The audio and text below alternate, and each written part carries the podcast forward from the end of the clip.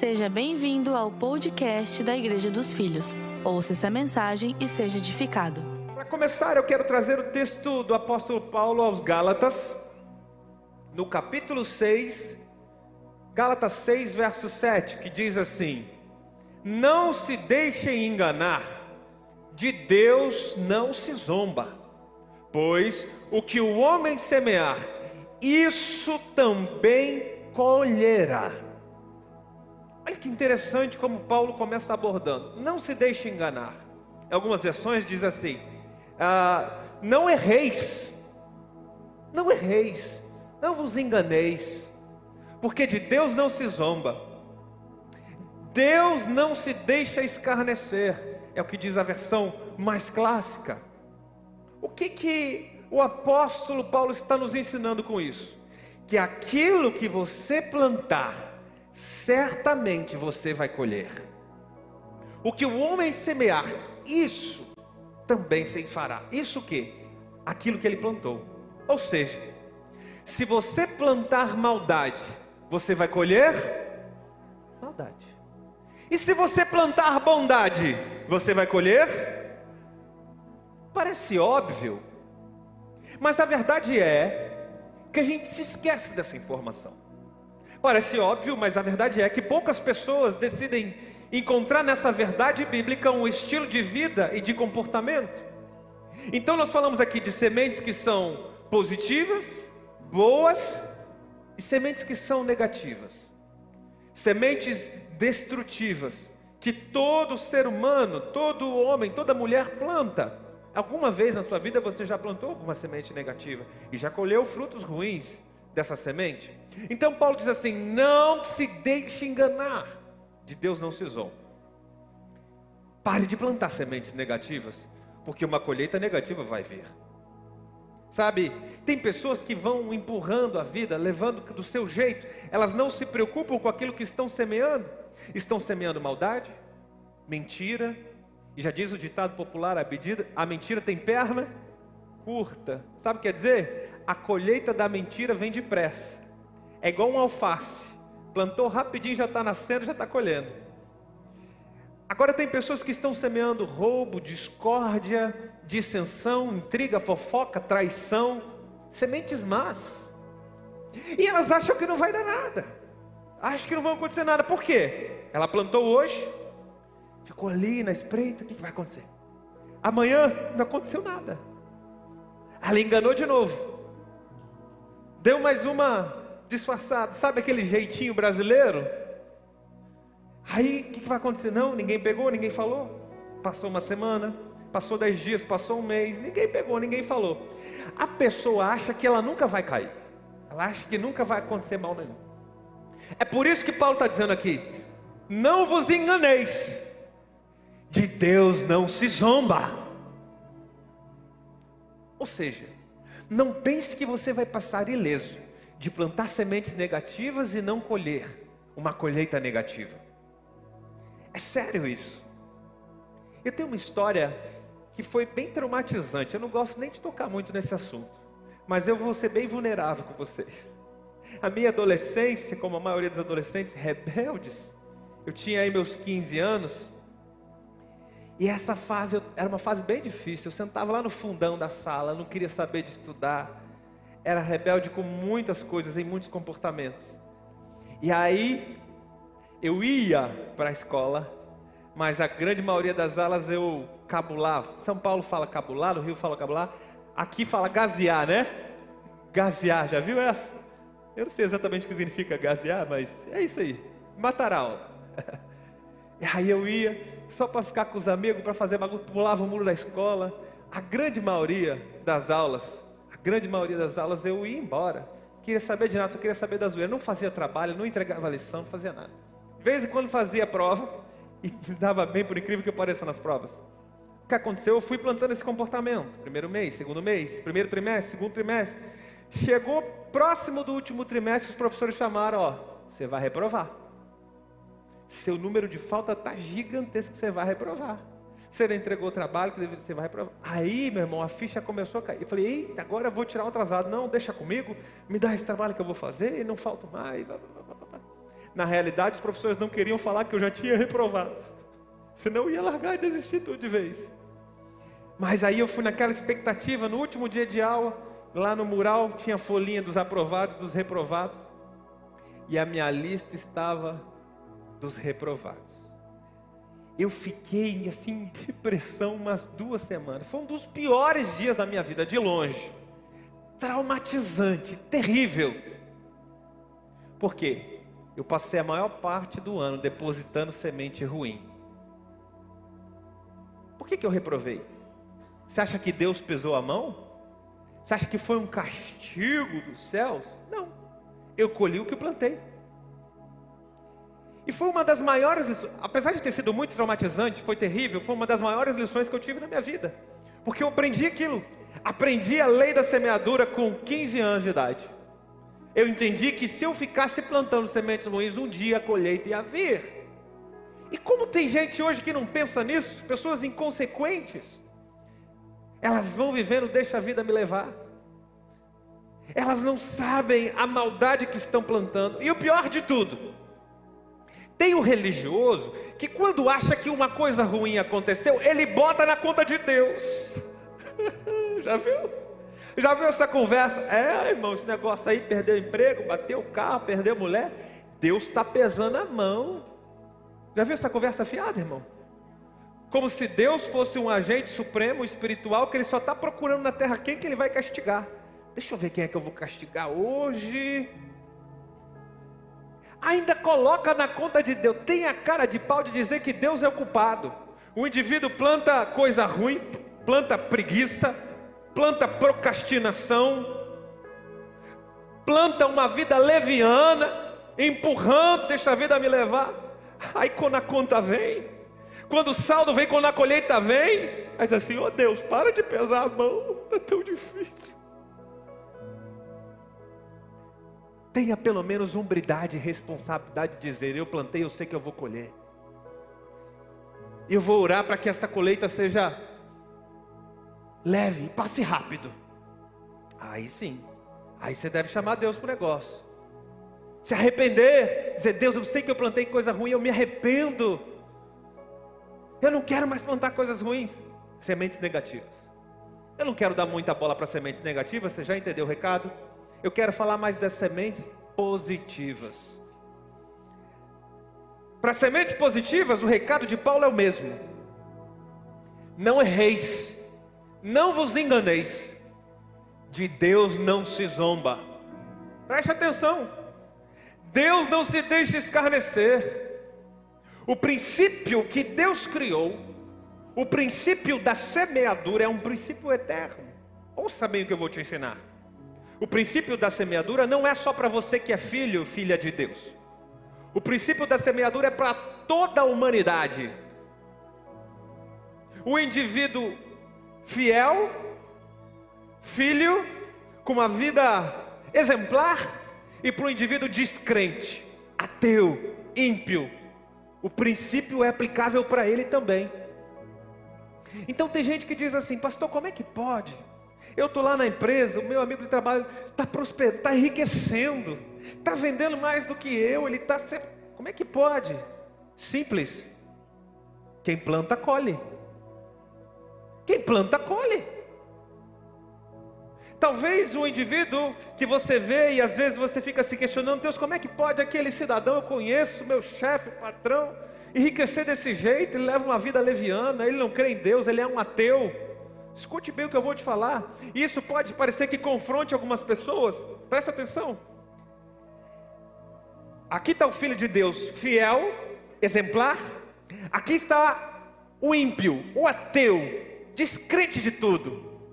Para essas duas pessoas, se plantar uma semente de maçã, vai nascer maçã. Não depende da crença não depende do nível de santidade e fidelidade a Deus. Não depende do tanto de hora que você passa com Deus. Depende da sua atitude. Primeira grande lição: semear é uma atitude. E isso serve para todo homem, toda mulher que existe na face da terra. O ímpio, você vê o ímpio enriquecendo e questiona, é muito provavelmente porque ele investiu corretamente o dinheiro dele. É muito provavelmente que ele aplicou princípios financeiros para poder enriquecer. Simples assim. Agora, eu fico vendo, eu, eu lembro de um dia, quando era pastor de jovens, apenas de jovens, pastor aqui do Atração. Eu lembro que nós tínhamos um jovem querido nosso, envolvido com a igreja, pelo menos uns cinco anos, servindo, sendo voluntário, liderando, estava presente em praticamente todos os cultos. Um menino que tinha um coração devoto a Deus. Um menino, quando a presença de Deus se manifestava, ele se derramava em Deus. De repente, esse menino que conheceu a Deus aqui, casou aqui, encontrou a esposa, casou. E... De repente, esse menino foi se afastando de Deus. Deixou de vir às reuniões, entregou a liderança e se desviou. Se desconectou totalmente da igreja. Alguns dias depois, talvez uns três ou quatro meses depois, eu fui procurar. Fui até a casa dele, fui conversar com ele e falei: Rapaz, que, que aconteceu com você? A gente está sentindo tanta sua falta, o que, que aconteceu com você? Aí ele falou assim: Pastor, eu vou te contar o que, que é. Sabe o que é? Eu já dei muito tempo para a igreja. Já ouviu essa conversa? Eu já dei muito tempo para a igreja, cansei. Agora eu quero viver a vida. Agora eu quero curtir. Eu falei, mas querido, você já teve encontro, você conhece a Deus, você sabe que Ele é. Como assim? Pastor, eu tenho que te dizer mais uma coisa. Sabe o que está acontecendo nos últimos dias? Eu estou ganhando mais dinheiro. Eu recebi um aumento salarial. Esses dias que eu estou saindo na igreja, eu falei, é, uau. Ele falou, pastor, tem mais. Posso te confessar? Pode, pode falar. Os últimos dias, parece que eu estou mais feliz, estou mais alegre Estou mais motivado, estou mais animado. Eu falei, uau, que bom, fico feliz por você. Então, pastor, isso é mais motivo para eu não ir para a igreja mais. Senti que agora eu vou viver a vida. Eu dei uma resposta para ele. Falei, filho, não se engane. Como Paulo, não vos enganeis. De Deus não se zomba. Eu quase falei isso. Mas eu disse assim: você passou os últimos cinco anos da sua vida plantando. Você não tinha nada. Chegou na igreja sem um tostão fraco. Foi plantando, plantando vida com Deus, plantando oração, plantando devoção, plantando serviço voluntariado. E você foi conquistando as coisas, conseguiu um emprego melhor, conseguiu casa, conseguiu mulher, conseguiu carro, conseguiu. Olha como você foi abençoado. E agora, chegou a hora de você ter uma colheita de tudo que você plantou nos últimos cinco anos. E a colheita está acontecendo. Não é porque você saiu da igreja, não é porque você abandonou a liderança que é... Não, ei, calma. A colheita está acontecendo, você está desfrutando da colheita. Eu falei, daqui um ano a gente conversa. Daqui um tempo a gente volta a se falar. E é com muita tristeza no coração que hoje em dia esse jovem continua afastado de Deus, em depressão, ele se divorciou da mulher e ele se endividou e perdeu os bens que tinha adquirido. Pouco tempo se passou. Por quê? De Deus não se zomba. Aquilo que o homem semear certamente, certamente vai colher. Certamente. Quando você semeia, eu estou falando de sementes boas, quando você semeia uma vida devocional a Deus, uma vida de oração, uma vida com propósito, diz assim: Pastor, esse ano eu coloquei um propósito, eu não quero mais faltar uma reunião, não quero mais faltar um culto. Um dia de sete dias na semana é o mínimo que eu posso entregar para Deus, e eu vou fazer esse voto no meu coração, esse propósito no meu coração. Eu quero estar mais próximo de Deus. Quando você semeia uma vida disciplinarmente devocional ao Pai, é o filho que quer conhecer melhor o Pai, é impossível você não colher bons frutos. É impossível você não prosperar. É impossível você não ter uma vida saudável com a sua família. É impossível você não ser uma, uma vida resolvida em Deus. Porque aquilo que o homem plantar, certamente colherá. De Deus não se zomba, também serve para as coisas boas. E olha só o que eu vou te ensinar agora, preste atenção. Salmo 126 tem um versículo clássico, muita gente conhece. Verso 5 que diz assim: Aqueles que semeiam com lágrimas, com cantos de alegria, colherão. Olha que interessante esse versículo. Mantém ele para mim só um pouquinho aqui na tela. Preste atenção: aqueles que semeiam com lágrimas, não é aqueles que choram e semeiam. Preste atenção. É quem está semeando. E mesmo quando você está plantando, vem a tristeza. E mesmo naquela época que você está se doando, está entregando o seu tempo, está em devoção com Deus, bate uma flecha ruim, bate uma saudade, bate uma mágoa, uma palavra que alguém lançou que te machucou. E aí no meio da plantação você começa a chorar. Aqueles que semeiam, mesmo que chorando, vão colher com alegria. Olha que interessante notar nesse versículo que Deus ele não honra o teu choro. Deus honra a tua plantação. Uh, anota essa aqui embaixo no chat, que essa foi forte, irmão. Se você entender isso aqui, já é uma grande coisa. Deus não honra. Tem gente que acha que Deus honra o choro. Quanto mais eu chorar, mais rápido Deus vai me ouvir. O que a Bíblia, a palavra de Deus está nos ensinando é que quanto mais você plantar, mais abundante vai ser a tua colheita. Deus não honra o teu choro, Deus honra a tua semente. O compromisso dele é com a tua semente. É óbvio que o nosso pai, ele se compadece do choro do filho. Eu não estou dizendo que ele não liga, não, não. Ele se compadece. A Bíblia diz, ele se compadece, ele é pai. Ora, eu não aguento ver meus filhos mais de cinco minutos chorando. Eu que sou humano, imagine Deus. Então Deus se compadece do choro. Agora tem o seguinte: de Deus não se zomba. Sabe o que é isso? Deus não quebra o princípio que Ele mesmo estabeleceu. Se ele fosse entregar a bênção mais rápido para o filho que chora mais, ele seria parcial. Seria um pouco injusto. Pô, mas só porque ele chorou mais, ele recebeu antes que eu? Não é verdade? Mas como Deus é justo, equilibrado, Ele dá a mesma porção para todo mundo, Ele não faz acepção de pessoas, Ele não tem filhos prediletos, Ele não tem um filho que Ele gosta mais porque chorou mais, não, Ele é um Pai justo, leal e fiel, então por causa disso, Ele vai honrar a tua sementeira. Aleluia!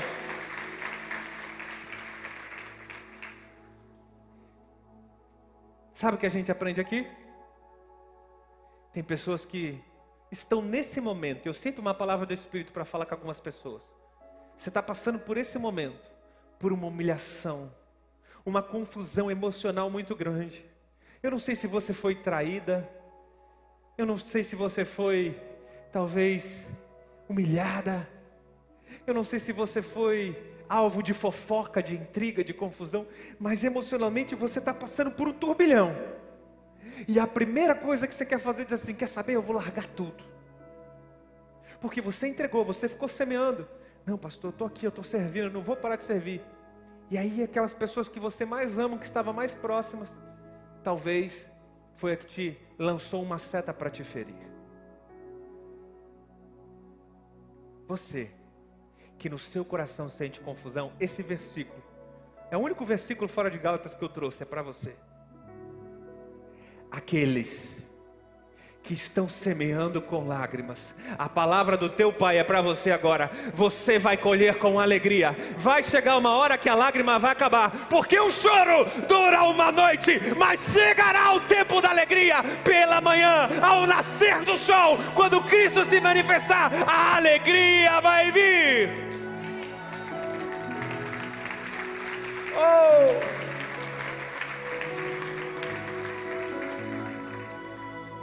Não pare de semear.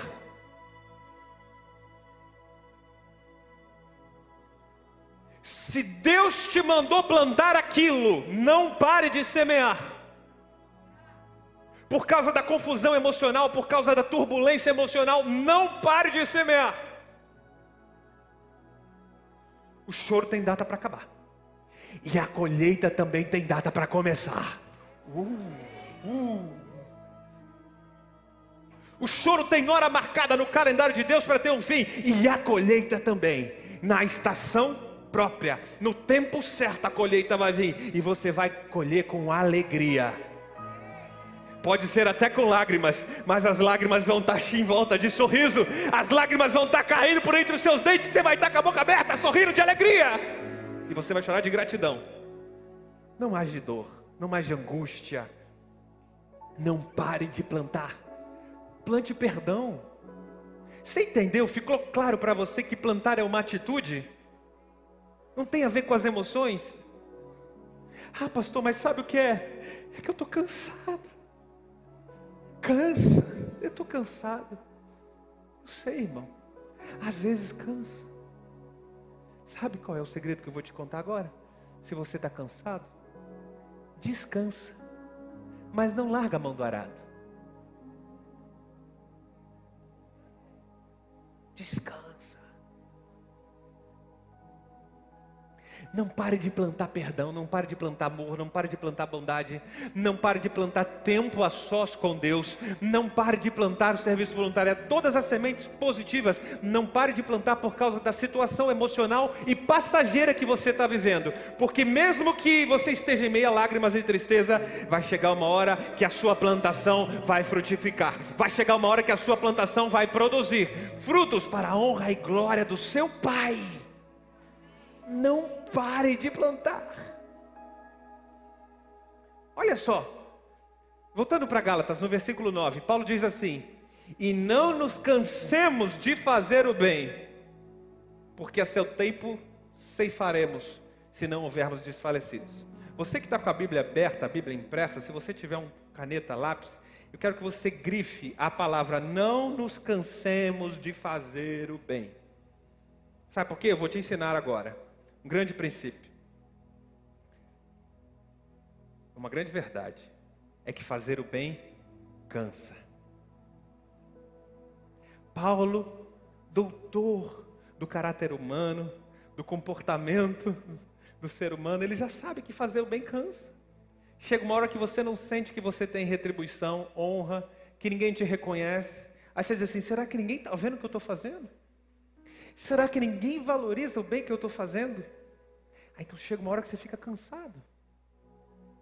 Por isso Paulo nos ensina, ele diz assim: não se canse de fazer o bem, porque no tempo certo você vai colher. E aqui está o grande princípio: no tempo certo colheremos, se não, tem um se, tem uma condição. Você vai colher se não tiver desfalecido. Olha o que eu vou te ensinar. O único e grande inimigo da semeadura se chama desistência. Oh, essa é forte. Escreve aqui para mim embaixo no chat. A desistência, a desistência é o maior inimigo da semeadura. Eu estou te ensinando o princípio bíblico, o princípio da semeadura. A desistência aquele que para no meio do caminho, aquele que abandona o barco. Sabe aquele que abandona o barco, que larga a mão? Passou uma vida inteira plantando, de repente abandonou o terreno. Irmão, uma questão de lógica. Nem ser é muito teológico. Dá muito exemplo, você está plantando aqui, plantando, plantando, estou plantando nesse terreno aqui, nessa área, passa um ano, dois anos, eu estou aqui plantando, plantando, plantando. Daqui a pouco quer saber? Cansei desse terreno, eu vou para outro terreno. O que, que vai acontecer lá? Eu estava plantando nesse terreno aqui.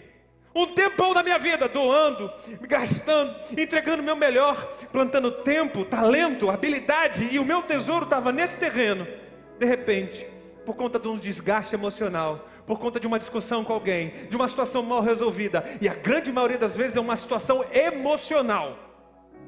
Porque são essas decisões que você toma no ápice, no calor da emoção, que fazem você perder a benção. E aí não é Deus que deixou de ser Deus. Não é o pai que está preferindo abençoar apenas os filhos prediletos. Não, é você que abandonou o terreno. Você foi embora. Vai colher, a planta começou a germinar, ela está crescendo. Será que você não está vendo? Será que você não enxerga que ela já germinou, que ela está crescendo? Talvez os seus olhos não consigam ver, porque eles são ofuscados pela tristeza, pela mágoa, pela angústia, pelo remorso pela sensação de não estar sendo reconhecido. Aí seus olhos ficam embaçados, aí você não consegue ver que a planta está florescendo. Abandona o terreno. Essa é a única condição que a Bíblia coloca que você não pode colher. É quando você abandona o terreno. É quando você desiste. Ei, vou te ensinar um grande segredo espiritual. Se chama persistência. E aí, tem gente que paga fortuna para receber um conselho de um guru, tem gente que compra livros de desenvolvimento espiritual, tem gente que faz cursos e mais cursos, eles chegam lá. Qual é a fórmula do sucesso? Qual é a fórmula do sucesso? Você pega todos os livros dos best-sellers de desenvolvimento espiritual, a fórmula do sucesso, um dos ingredientes fundamentais se chama persistência. Então, aquilo que os doutores estão falando, a Bíblia já diz, há séculos e séculos atrás, já está nos ensinando que para você colher, você precisa persistir. Como ser bem sucedido? A palavra de Deus está nos ensinando. Persista, não desista, não abra mão. Está difícil, está ruim. Eu sei, você pode estar semeando com lágrimas, mas não para, não abandona o terreno. A única maneira de você não colher o que você plantou é se você desistir. De Deus não se zomba. Deus não se deixa escarnecer. Se você plantou boas sementes, você vai colher. Você vai colher. Ah, pastor, mas esse negócio de plantar e colher, não sei, está parecendo uma mensagem um pouco pesada. O senhor que é um pregador da graça. Está pregando toma lá da cá? Que negócio é esse? Eu vou te ensinar, calma. Eu não gosto de deixar nenhuma ponta aberta, você me conhece bem. Cadê o Pai da graça, de amor? Eu vou te explicar. O nosso Pai, ele estabelece princípios eternos, que são para todos. Isso é a justiça de Deus revelada e o amor de Deus revelado. A graça de Deus, preste atenção no que eu vou ensinar, se manifesta no filho na colheita. E em todo o processo da planta de se desenvolver. Por quê? A chuva de Deus é o quê? A graça de Deus. Os nutrientes necessários para aquela planta crescer e se desenvolver é o quê? A graça de Deus. E aí eu vou pegar um versículo que eu citei semana passada, de Mateus 13,8, que ele diz assim: As sementes que caíram em bom solo, em solo fértil, produzirão. Eu não sei quem está pronto aí para pegar essa colheita. É Jesus Cristo que está dizendo: vão produzir uma colheita de 30, de 60 e até 100 vezes mais aquilo que você plantou. Essa é a graça de Deus. Aleluia! Graça de Deus é que te faz colher uma, uma, uma colheita muito, muito, muito maior do que aquilo que você plantou. A graça de Deus é o Pai te dizendo: Eu dou semente ao que semeia. Oh.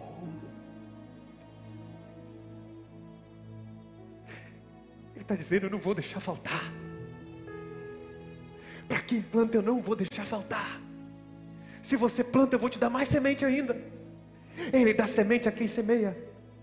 Ele não dá semente para folgado, para vagabundo, que faz nada, que não quer nada com a vida. Ele dá semente para quem semeia. O compromisso da graça de Deus, Deus está garantido. Eu vou te dar graça, eu vou te dar provisão, eu vou te prosperar, eu vou. Essa é a vontade do nosso Pai. Ele vai te dar uma colheita muito, muito mais abundante do que aquilo que você sonhou, pensou, imaginou. Essa é a graça de Deus aos filhos. Aleluia. Eu sou fruto de milagre da graça de Deus. Eu sou fruto da semeadura, da plantação da minha mãe, quando eu, antes de eu nascer, ela já orava por mim. De Deus não se zomba. Sabe o que o Pai está nos ensinando? Nada acontece por acaso. Nada acontece por acaso. Não para de plantar a oração na vida do seu marido. Não para de plantar a oração do seu filho. Pastor, meu filho está desviado, tem tanto tempo, eu não vejo uma solução. Não para de plantar a oração. Não para de plantar amor. Chega de plantar discórdia, chega de plantar confusão, planta amor, planta perdão, planta, planta, que o seu tempo você vai colher. Deus está me usando para falar algo aqui fora do contexto, mas eu quero enfatizar isso: o seu tempo vai colher. Não desista de orar, não desista de clamar, não desista de perdoar, não desista. Aí a mulher diz assim, pastor, já estou 10 anos orando por esse homem. Acho que eu vou largar a mão, pastor. Eu vou, vou, vou me separar. Estou 10 anos orando. Ele não se converte, ele não vem para a igreja. Dificulta eu estar na presença de Deus. Ele julga eu vou separar. Aí separa, sabe o que acontece? Ele casa com outra mulher e um ano depois ele está na igreja. Você plantou 10 anos de oração, você acha que não vai colher? Onde está a sua fé? Onde está a sua fé? Essa é uma mensagem de exortação, essa é mensagem de ensino, essa é uma mensagem que gera fé. De Deus não se zomba. Se você plantar laranja, você vai colher? Não, só quem está vivo. Se você plantar laranja, você vai colher? Se você plantar amor, você vai colher? E se você plantar dinheiro, você vai colher? É óbvio. Deus não se deixa escarnecer. O problema é que tem muita gente querendo colher o que não plantou. Esse é um problema sério. E aqui eu abro parênteses para dois tipos de filho, né? Tem o filho que é o filho folgado, ele quer mesmo, ele quer colher onde ele não plantou. Conhece o filho folgado? Ele só quer colher. Você chama ele para lavar, vamos lavrar a terra, vamos preparar a terra. Não, estou cansado, deixa, estou ocupado, estou sem tempo. Vamos plantar, vamos plantar, filho. Chegou a hora, vamos plantar. Não, quer saber? Eu tenho um compromisso. Mas na hora da colheita, ele é o primeiro. Opa, tem colheita? Campanha do sete domingo da colheita maravilhosa. Meu irmão, não tem cadeira. Vai sentar gente aqui no chão, vai ficar de pé. Sete, colheita? Opa, eu estou dentro. Esse é o filho folgado. É o filho que só quer sentar na mesa e participar do benefício, do lucro. E tem o segundo tipo de filho, que entra nesse pacote aqui, que é o filho enciumado. Sabe o filho enciumado? Ele olha para a colheita do irmão, preste atenção. O irmão está colhendo coisa boa, prosperidade, alegria, bom casamento. Ele olha para a colheita do irmão, a empresa está bombando, o negócio está bombando. Aí, em vez dele se inspirar e falar assim, irmão, o que, que você fez? Qual semente que você plantou? Quero seguir esse caminho. Em vez dele se inspirar, o que, que ele vai fazer? Ele vai olhar, vai julgar. Conhece alguém assim? Ah, ele só está prosperando. Eu vou te contar, pastor. Eu sei, eu sei. Isso aí está sonegando imposto. Está tá assim. Eu sei como é. Isso está enganando todo mundo. Está enganando. Sabe nada, irmão. Sabe o que se chama isso? Inveja embustida. Uh, calma, não fala para ninguém que está do seu lado agora. Não olha para ninguém. Olha só para mim. Vem cá. Isso é inveja. Em vez dele olhar para o irmão e se inspirar e querer plantar, diz aí o que você plantou. Me fala, me mostra, eu quero plantar também. Ele fica olhando a colheita dos outros e tendo inveja. São filhos que eles só querem colher, eles não querem saber de plantar. Eles só querem o bem, só querem a bênção, não querem lavrar a terra, não querem preparar o coração, não querem abrir o coração, não quer semear. Essa mensagem, irmão, não sei se você, acho que você já entendeu, ficou claro, é para filho maduro. Isso aqui é para filho que quer crescer, por isso esse lugar chama lugar de crescimento. A igreja dos filhos não é para manter filho mimado, filho folgado, é para desenvolver filho maduro na fé, filho que vai viver uma vida abundante, filho que vai plantar e colher uma colheita 100 por um. É isso que eu creio, é isso que eu oro, é por isso que eu prego esse tipo de mensagem. Filhos maduros, verso 6 de Gálatas.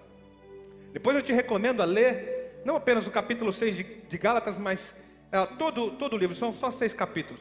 Mas esse capítulo 6 ele fala muito sobre semeadura. Então ele diz no verso 6: E o que há instruído na palavra, reparta, preste atenção, divida, compartilhe, reparta de todos os seus bens com aquele que o instrui. Hum. Tem algumas pessoas que começou 2021 chegando assim, né? Ai, 2021 vai ser o melhor ano da minha vida. 2021, ó, pastor, 2021, ah, esse ano promete. Ah, eu vou enriquecer esse ano, né? Aí eu te pergunto, deixa eu olhar para 2020, deixa eu ver o que você plantou em 2020. Deixa eu ver o que você plantou em 2019. Tem gente só querendo colher o fruto. E eu sei que tem pessoas aqui que receberam palavras poderosas em 2020. Você recebeu palavras que destravaram a sua vida, sua vida emocional você ouviu as lives da pastora Daiane, no realizado. Liberaram a sua vida emocional, melhoraram o teu casamento, ativaram a tua alegria. Você ouviu palavras aqui do pastor Edésio. Diz, Pô, teve uma pregação do pastor Edésio que olha, minha vida foi outra desde ali. Pastor Tony, pastor Jefferson, pastora Sara, nossos bispos. Você recebeu tanto, coisas que destravaram. Você diz assim: olha, depois daquela palavra, aí eu deslanchei, aí eu entendi. Tem gente que aqui em 2020 recebeu o Espírito Santo. Você quer uma coisa mais preciosa que essa? Recebeu em uma de nossas ministrações a presença. Tem gente que recebeu dons do Espírito. Você quer algo mais poderoso que isso? Pessoas que estão te instruindo, uma igreja que está te instruindo. Qual é o conselho de Paulo? Reparta de todos os seus bens com aquele que te instrui. Essa palavra reparta no grego original é a palavra koinonel, que significa contribuir, compartilhar. Literalmente, ele está se referindo ao suporte financeiro ao ministério. E não se assuste, porque Paulo fala disso em praticamente todas as suas cartas. Ele usa a mesma palavra em Romanos 12, 13, Romanos 15, 27, Filipenses 4, 15, a mesma palavra. Todas as igrejas da qual ele era apóstolo, ele ensinava sobre finanças, ele ensinava sobre a semeadura. E ele diga: compartilha de todos os seus bens. Com quem? Com quem ele instrui na palavra. O problema é que tem muita gente compartilhando dos seus bens com outras coisas que são passageiras. Eu não tenho nada a ver com isso.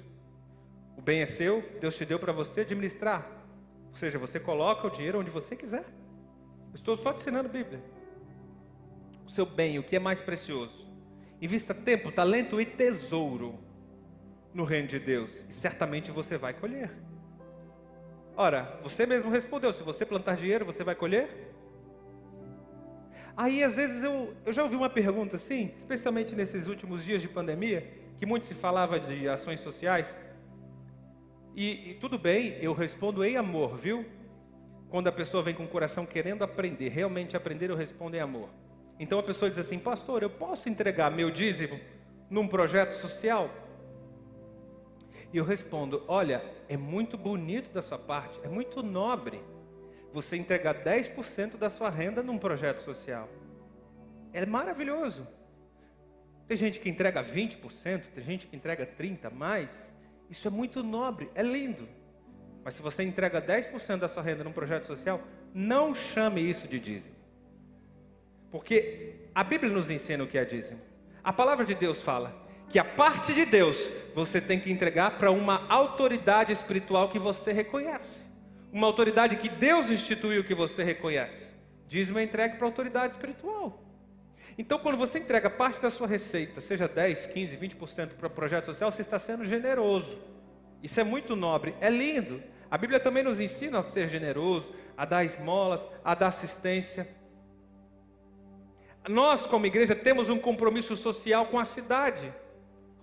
Todas as igrejas de Jesus, em todas as cidades, têm um compromisso social com a cidade, sem dúvida. Mas os primeiros são para os da fé. Eu vou ler daqui a pouco aqui com você o versículo. Agora, quando você semear, quando você plantar, estou falando de valor financeiro, acredite, de Deus não se zomba. Se você está plantando com fé e você não abandonar a terra, se você não desistir, você vai colher 30, 60 e até 100 vezes mais aquilo que você plantou.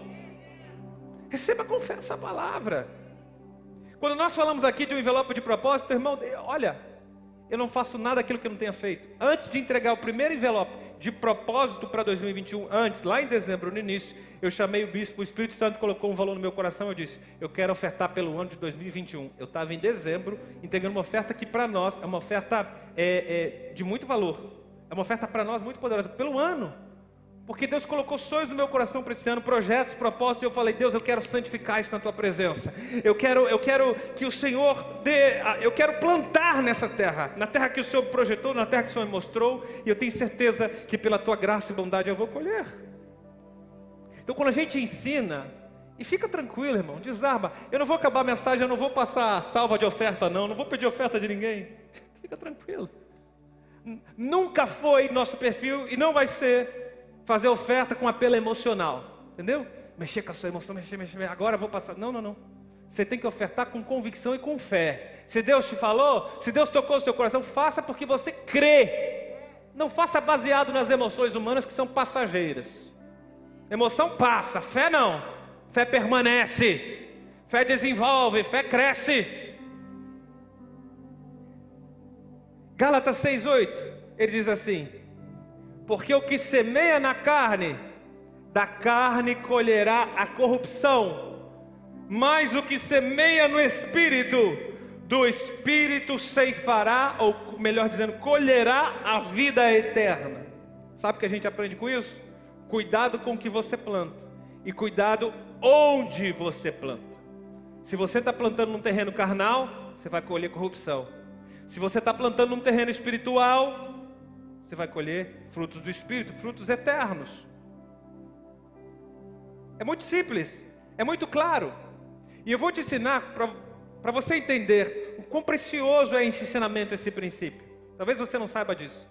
Uma das coisas mais valiosas que você tem na mão, muito mais valiosa do que o dinheiro, sabe o que é?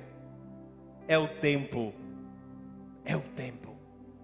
Plante o tempo, o tempo que você tem no terreno certo, e você vai colher uma vida abençoada pelo Senhor Jesus. O tempo é uma semente. Deixa eu te ensinar. Alguém aqui ainda quer aprender? Dá tempo de você aprender mais alguma coisa? Amém, amém, amém? Olha que forte que eu vou te ensinar. O tempo compra o dinheiro. Tempo compra dinheiro. Mas o dinheiro nem sempre compra o tempo. Vou te explicar.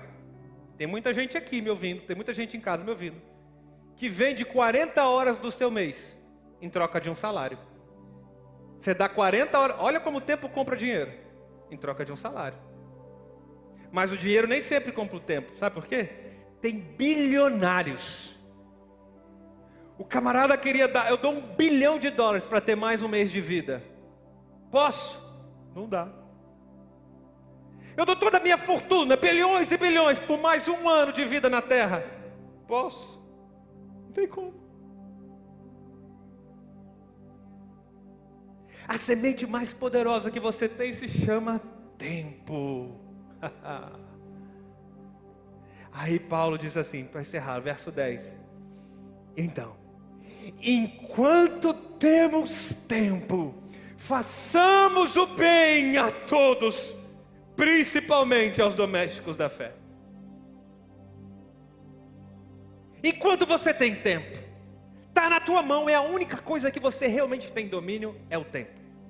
É a única coisa que você realmente decide o que pode fazer com ele, se chama tempo. Enquanto você tem tempo, ou seja, não deixa para amanhã o que você pode fazer hoje. Ah, pastor, isso eu sei, isso eu já ouvi muitas vezes. Então por que, que você insiste? Por que, que você procrastina? Por que, que você joga para frente essa decisão que você deveria tomar hoje? Tempo, tempo, tempo principalmente aos domésticos da fé. Você tem a oportunidade de se comprometer, pelo menos esse ano, para começar a se envolver com o departamento, dar um tempo. Pode ser que seja duas horas do teu mês, pode ser que seja três, quatro, cinco horas do seu mês. Estou te dando um exemplo prático. Estou dizendo, pastor, me ensina uma forma prática de dar o tempo para Deus. Essa é uma, se envolver no, no voluntariado. Entregar duas horas do teu mês, quatro, cinco, quantas você puder, para ser voluntário no corpo. Outra forma, o tempo que você passa com Deus no teu quarto secreto. Uh. Ah, pastor, eu não consigo. Já tentei ficar uma hora orando todo dia, não dá. Irmão, entrega pelo menos 10 minutos. Quando você vê, passou uma semana, duas, esse 10 virou 20. Porque a presença de Deus ela vai te atraindo cada vez mais. Cada vez mais tempo, tempo, tempo a sós com Deus. Essa é a moeda mais valiosa que nós temos. De Deus não se zomba aquilo que você plantar, certamente você vai colher. Se você plantar uma vida devocional a Deus, se você entregar o seu tempo, se você entregar o seu talento, se você entregar o seu tesouro, certamente você vai colher frutos que vão reverberar na eternidade. Fique ligado conosco. Em breve teremos mais conteúdos para abençoar a sua vida.